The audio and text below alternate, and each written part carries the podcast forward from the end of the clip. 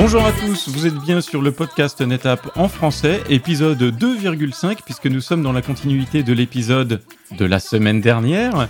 Et euh, je suis toujours avec euh, mes camarades Yves Weisser, Consulting euh, Solution Architect chez NetApp. Salut Yves. Salut les loulous, ça mousse. Guillaume Sevinsky, Technical Partner Manager chez NetApp toujours. Hey, c'est Guillaume, ça va? Et Jérôme Blanchet, qui est resté avec nous et qui est Solution Engineer chez NetApp, qui est l'expert sur les solutions euh, de type DevOps. Bonjour à tous. Voilà, donc on va reprendre le cours de ce podcast. Alors on vous cache pas que ça a été un bazar monstrueux. On va, euh, on a fait les, euh, les, les, différents éléments du podcast en avant, en arrière, on a repris, on va recoller les morceaux. Je ne sais absolument pas ce que ça va donner au bout du compte, mais n'hésitez pas, euh, bah, comme je vous l'ai suggéré la semaine dernière, à nous faire vos commentaires et puis vos notes, notamment sur les applications de podcast préférées.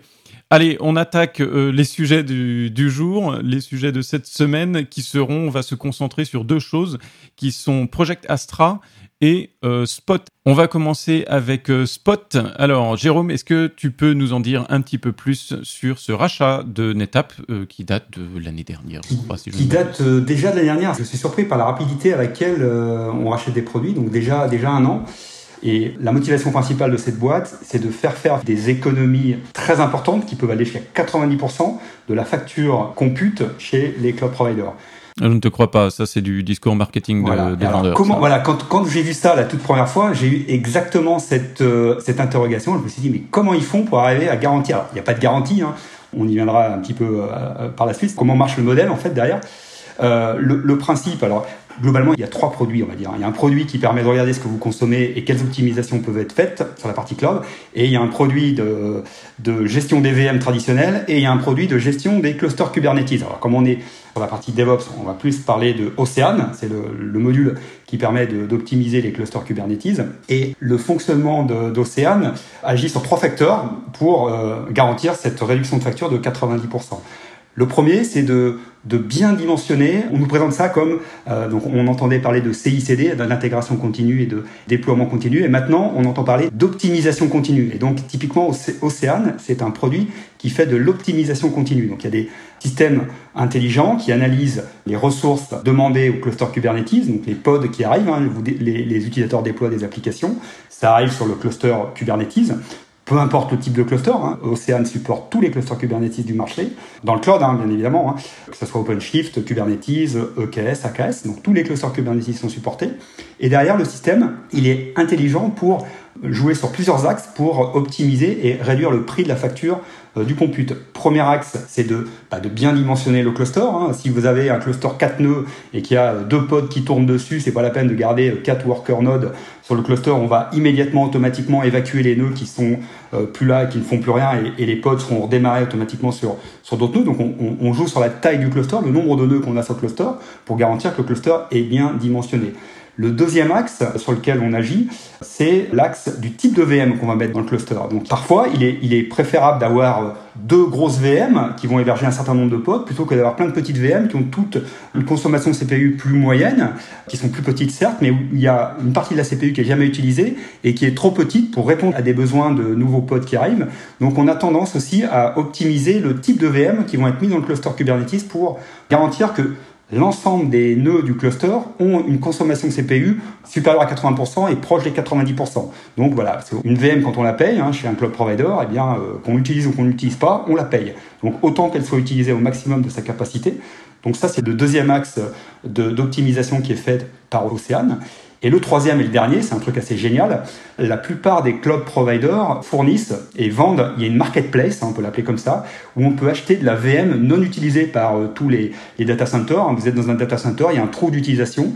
Eh bien, il y a des VM, les, les, cloud providers, enfin Azure et AWS appellent ça des spot instances.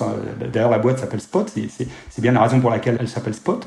Des spot instances qui ont un prix de vente jusqu'à 90% moins cher qu'une instance on-demand traditionnelle.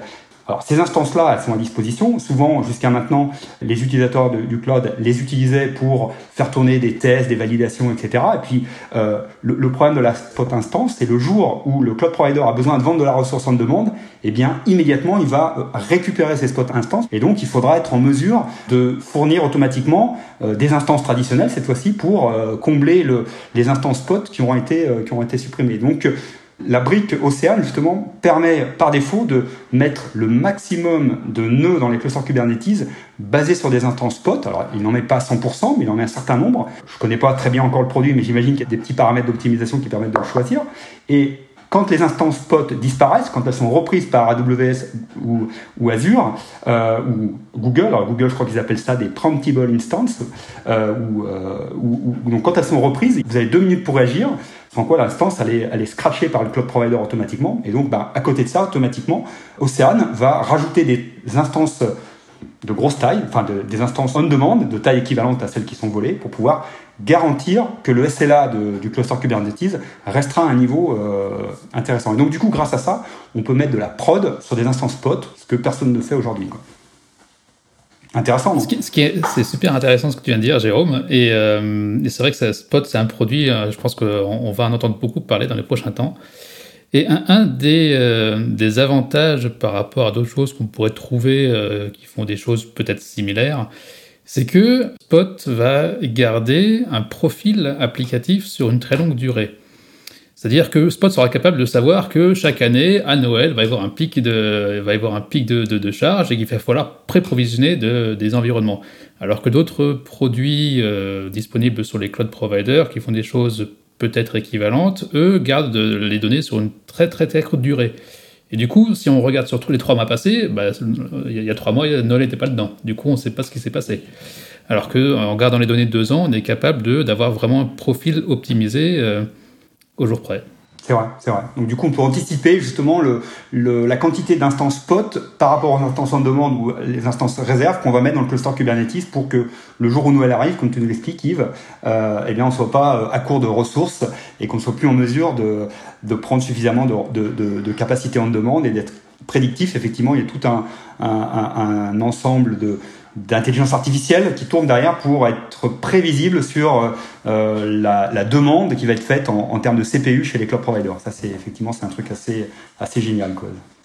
Alors, il faut, voir aussi que euh, Spot répond surtout à un besoin financier, dans le sens où euh, souvent, enfin du moins historiquement, les premiers DevOps qui sont allés mettre des containers dans le cloud, euh, mettaient leur carte de crédit dessus, et ensuite c'était bien sûr l'entreprise qui payait. Et, euh, et, du coup, c'était pas grave, hein, du coup, on consommait autant qu'on voulait, et puis, et puis voilà. Euh, c'est surtout aussi arrivé comme ça parce que ces développeurs ne trouvaient pas dans le data center la rapidité ou la facilité de gestion d'infrastructure qu'ils souhaitaient avoir. Question ouverte à l'audience. NetApp se positionne comme une société de gestion de la donnée, du data management. Ça ne fait pas un peu tâche, spot là-dedans Qu'est-ce que c'est quand même un produit qui sort du lot par rapport à l'ensemble de notre offre où on se positionne comme gestionnaire de données. C'est quoi votre avis sur la, la raison du rachat de Spot par une société comme NetApp Qu'est-ce que vraiment ça va nous apporter d'un point de vue data management? Ah, je, vais, prendre mon plus bel accent du Sud pour dire que c'est de la roadmap. Mais néanmoins, effectivement, aujourd'hui, euh, Spot, euh, quand on parle de Kubernetes, va être capable de gérer des applications soit, stateless, soit sous un format stateful set. Mais si on prend un format euh, qui utilise des déploiements, des PVC détachés des applications, ça aujourd'hui, Spot n'est pas capable de le faire comme ça. Néanmoins, comme tu disais, Yann, NetApp Entreprise Data Management, je pense que le raccourci est vite fait. Il y a déjà une case qui est disponible dans, le portail. Euh, on pourra dessus rajouter euh, une partie euh, gestion du stockage dans Spot. Et pourquoi pas par la suite, alors là, là c'est un vœu pieux, mais j'imagine que tôt ou tard, on verra Spot et Astra jouer ensemble et on aura des, belles choses qui vont arriver. Ouais, puis en plus, une remarque qui m'a voilà, on, travaille tous avec des clients euh, qui sont chez les cloud providers, donc on croise nos homologues d'AWS, de, Google et les autres. Et un des objectifs des, par exemple, des solutions architectes chez AWS, au début, moi j'étais, quand je parlais de CVO, un des leitmotifs de CVO, c'est ça, ça permet de faire des économies. Euh, quand on présente CVO, vu qu'on compresse, qu'on déduplique et qu'on compacte les données, à quantité de données équivalentes, mettre un CVO permet de réduire la facture de la gestion du stockage dans le cloud provider. Donc ça peut être une des raisons pour lesquelles on peut mettre du CVO euh, sur un workload. Et donc, euh, je me suis retrouvé dans une réunion avec des mecs d'AWS auprès d'un client et j'osais pas trop ouvrir ma, ma, enfin, donner cet argument là face à, avec mon client face à AWS. Et en fait, euh, c'est les mecs d'AWS qui, qui ont sorti cette, cette info parce que un de leurs objectifs, c'est d'aider les clients à réduire leurs factures. Donc, euh, avec CVO, on sait le faire, mais voilà, aujourd'hui avec Spot qu'on vient d'acquérir, eh bien, on va pouvoir aider les, les solutions architectes des, des, cloud providers à aider leurs clients à payer moins de factures pour pouvoir euh, réinvestir sur, de, sur des choses bien plus intéressantes. Je sais pas si vous avez vu la, la démo, euh, il y a eu une démo durant Insight, euh, d'une démo de déploiement automatisé d'instances CVO et il y avait du Spot dans, derrière. Ouais, exactement. Et, et du coup, tu alors je vais pas dire que tu fais du stockage pas cher, mais ça reste, euh, le TCO reste un des axes de recherche des clients quand, quand ils vont dans le cloud. Hein. Mais du coup, tu reviens vraiment sur ce que je disais tout à l'heure, le, le serverless et le storageless. Tu automatises tout et tu ne consommes vraiment qu'à l'usage toutes tes ressources. La moindre euh, euh, quantité de RAM, quantité d'horloge et quantité de stockage est optimisée. C'est génial. Jérôme, on a parlé de beaucoup de sujets. Euh, c'est vrai. il y en a peut-être un que l'on pourrait raccrocher à la problématique suivante. Euh, que penses-tu de la portabilité de la donnée? Alors toujours dans les environnements Kubernetes, hein, j'imagine, puisqu'on a, on a abordé ces sujets-là. Euh, moi, j'ai été vraiment impressionné par le, travail qu'on est en train de faire autour d'Astra, qui est un projet qui vient d'arriver, hein, qui est d'ailleurs qui est accessible sur notre portail euh, cloud.netapp.com slash astra. Il y a toutes les informations sur ce projet-là. Et euh, ce qui est assez génial dans ce projet-là, c'est qu'on a voulu, enfin, notre engineering a travaillé sur une simplification extrême euh, dans la gestion des applications dans Kubernetes. Donc on se place au niveau de l'application. Là où avant Trident se plaçait au niveau du, du stockage, maintenant Astra se place à un niveau applicatif pour gérer L'application. Donc la première phase, hein, la première version qui sort d'Astra, elle va être disponible là dans les jours qui viennent, je crois d'ailleurs, hein, si je dis pas de bêtises. Euh, elle va être euh, en priorité accessible pour les utilisateurs Google. Et donc l'idée, c'est d'offrir une interface en mode as a service qui sera toujours up to date, qui va permettre de découvrir les clusters Kubernetes existants chez nos clients. Donc il suffira d'aller enregistrer les clusters dans, l'outil Astra. Et donc l'utilisateur va pouvoir euh, découvrir l'ensemble des applications qui tournent sur euh, ces environnements-là et dans la foulée pouvoir définir des classes de services chez le cloud provider chez qui il est, des classes de services NetApp, hein, de stockage j'entends, euh, pour choisir par exemple par défaut la classe de service va être de type performance. Et donc automatiquement dès qu'une application sera créée, Astra viendra provisionner à, à, travers Trident bien évidemment un volume Cloud Volume Services chez Google parce que c'est la première version qui va être disponible pour après permettre de faire une protection complète de l'application, donc de tout le namespace par exemple. Dans un namespace qui représente une application, il peut y avoir euh, un pod de type euh, statless, un autre de type stateful. Il peut y avoir tout un ensemble de services euh, ingress ou autres pour pouvoir permettre les connexions externes à, l'application. Et donc tous ces services-là, quand on redémarre une application, quand on l'a sauvegardée, alors certes on va être en mesure de sauvegarder les données des applications stateful à travers les mécanismes NetApp via des snapshots. On va scheduler des, prises de snapshots euh, hourly, daily, euh, weekly, euh, tel qu'on le fait sur les environnements euh, on-premise. Et derrière, l'outil va aussi embarquer tous les objets associés à l'application, les objets de Kubernetes, qui nécessiteraient des opérations euh, manuelles compliquées s'il fallait le faire manuellement. Et donc, l'idée, c'est d'embarquer un snapshot et de protéger ce snapshot-là en l'envoyant sur un, object store, donc un, stockage objet euh, de notre choix, et en même temps, euh, avec le snapshot, d'aller sauvegarder toute la, toute la métadonnée ou tous les objets associés à l'application. Et donc, grâce à ça, grâce à cette petite interface graphique assez sympa, l'utilisateur va pouvoir définir des règles de protection de ces applications qui tournent sur Kubernetes. Une fois qu'elles auront été protégées, facilement, avec un simple clic, on pourra la cloner euh, à des fins de test par exemple, et faire un clonage de cette application-là, par exemple, sur un autre cluster Kubernetes qui va tourner dans une autre région ou chez un autre cloud provider. Donc voilà le projet Astra tel qu'on va le proposer euh, prochainement. Là. Et les démos qu'on a vues sont vraiment vraiment assez sympas. Il y, a des, il y, a des, API disponibles qui permettent aussi des intégrations dans Jenkins pour faire de l'automatisation euh, pour les équipes de DevOps. donc effectivement, cet outil a un avenir certain chez NetApp. Hein. Et là, on est vraiment sur le domaine du data management, puisque c'est au cœur de ces problématiques d'application conteneurisée. C'est ce que personne, à ma connaissance, arrive à bien faire aujourd'hui. C'est-à-dire que là, tu évoques effectivement l'exemple que certains de nos clients nous demandent, un petit peu naïf.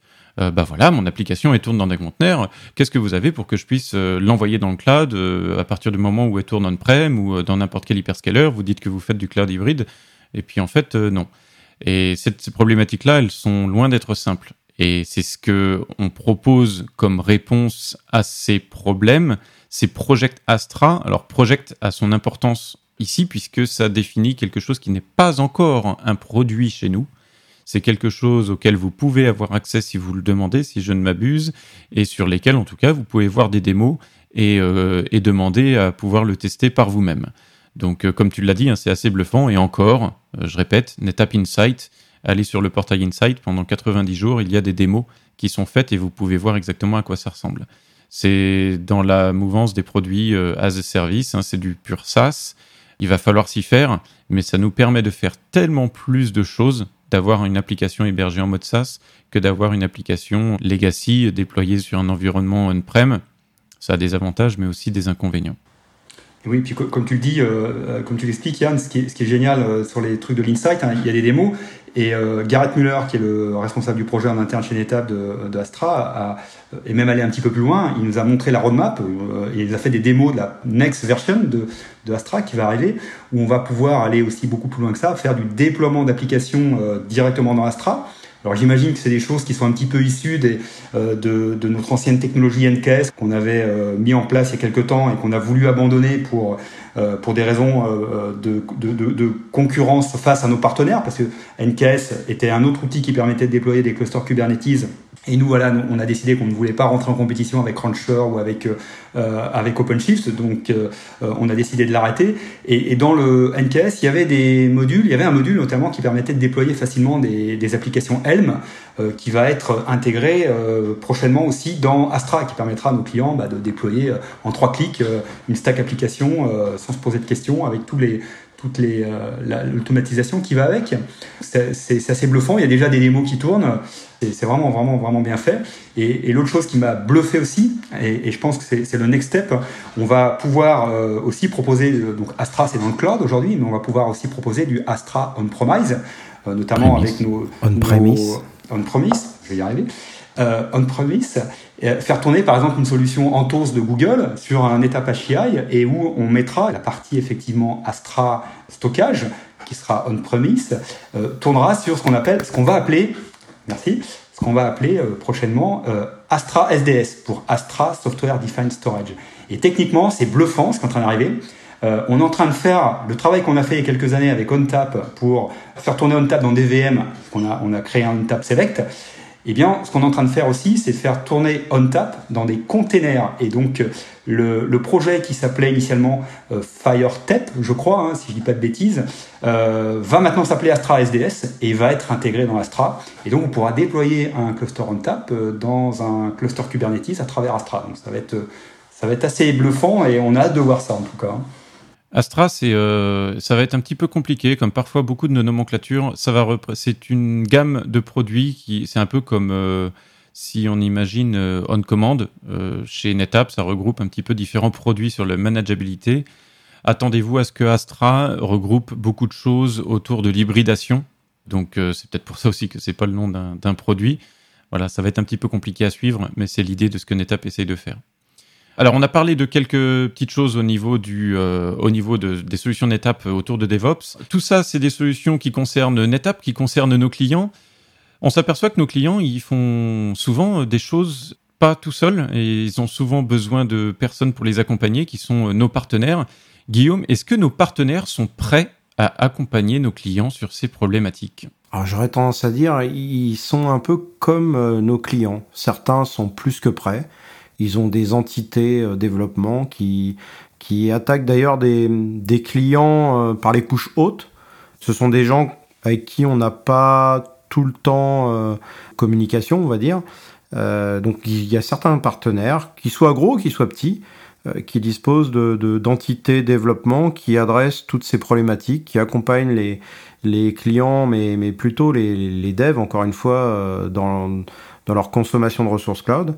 Et on a d'autres partenaires historiques ou, non qui, euh, qui sont très euh, infrastructures. Euh, mais euh, ce qu'on voit, c'est que tout à l'heure, on, parlait d'Ansible, on parlait de Terraform, on parlait d'automatisation. Euh, la plupart de, de, nos partenaires partent, partent plus faire un projet comme on le faisait il y a, il y a 10 ans. On essaye d'automatiser, on essaye d'optimiser les ressources et, le coût de, service également, hein, en termes de rentabilité. Donc voilà, on a, des partenaires qui, sont comme nos clients, qui sont euh, dans une démarche pour aller vers euh, euh, l'agilité, mais euh, chacun avec son niveau. Alors, bah, j'espère que maintenant il y a beaucoup plus de clarité sur ce que NetApp vous propose aujourd'hui et vous proposera à l'avenir. Merci beaucoup à Jérôme pour son aide à débroussailler tous ces sujets. C'est un grand plaisir. On vous retrouve le mois prochain sur un sujet bah, qui n'a pas encore été déterminé. Ce sera un petit peu la surprise. Merci à tous et à très bientôt. Salut Salut à tous Bye Salut bye. Bonne bière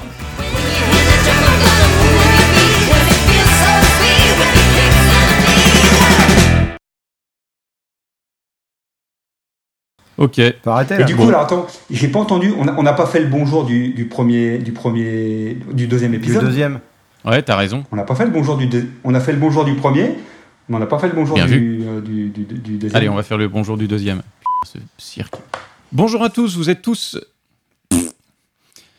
Bonjour à tous, vous êtes bien sûr le podcast NetApp en français, épisode 2 et demi on va dire, qui vient dans la continuité du sujet qu'on a commencé à traiter la semaine prochaine, qui est... La semaine dernière La semaine dernière J'ai dit quoi la semaine prochaine oui, La semaine prochaine, c'est du passé, et la semaine dernière, le, c'est de l'avenir. Le sujet qu'on a traité la semaine prochaine. on va y arriver. C'est pas mal. Bon, c'est ça de travailler dans les environnements agiles, on est... Mais c'est pas grave. Tu, donc c'était c'était donc la semaine dernière le, oui. le sujet qu'on qu a traité. Mais vas-y continue Yann. Explique-nous. Mais tu le coupes pas ça, tu le laisses comme ça. Bah oui, tu le gardes. Je pense qu'il faut le garder ça. Je sais pas ce qu'on va en faire, mais on va le garder. Ah c'est trop génial.